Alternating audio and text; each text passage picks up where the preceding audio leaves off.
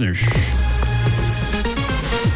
Et à 8h, c'est l'actu avec Tom. Bonjour Tom. Bonjour Camille, bonjour à tous. Le prix du stationnement va grimper à Montreux et Morges dès cet automne. Du côté de Montreux, le tarif horaire du parquage au centre-ville passera à 2 francs contre 1 franc 20 à l'heure actuelle.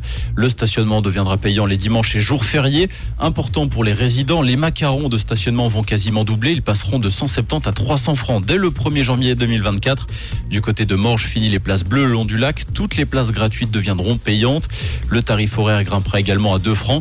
Les macarons seront réévalués aussi de 540 à 600 francs. La Suisse s'est parée de violet hier à l'occasion de la grève féministe du 14 juin. 300 000 personnes ont donné de la voix dans les grandes villes du pays. L'égalité salariale figurait au cœur des revendications. À Lausanne, entre 25 et 40 000 manifestantes suivant les comptages sont descendues dans la rue. L'édition 2023 s'est également distinguée par une fracture du mouvement. Les femmes de droite, du PLR en particulier, parfois du centre, sont restées en retrait du mouvement.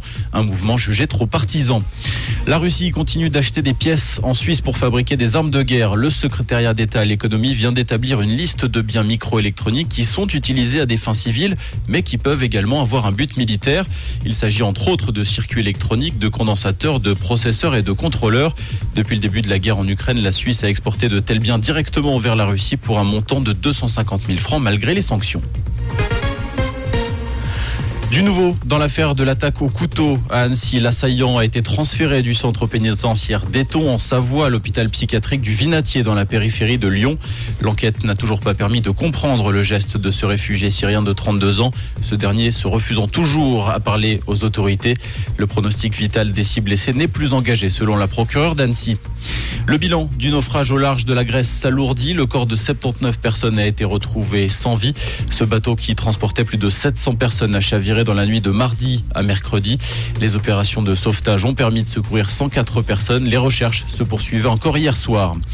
Nouveau leader sur le Tour de Suisse, l'Autrichien Félix Gall s'est imposé avec panache à l'Ouest-les-Bains hier lors de la quatrième étape. L'Autrichien de la formation AG2R Citroën s'est même offert le maillot jaune de leader. Aujourd'hui, les coureurs relieront le Valais au Grison en passant par l'école de la Fourca et de l'Oberalp. Ce jeudi, du soleil, du ciel bleu et quelques nuages, c'est ce que nous annonce Météo Suisse. Actuellement, on a 14 degrés à Boudry, à Neuchâtel et 16 degrés place de la Palue à Lausanne et à avec des températures estivales et un petit peu moins de bise sur la région. Bon petit déj et belle matinée avec Rouge.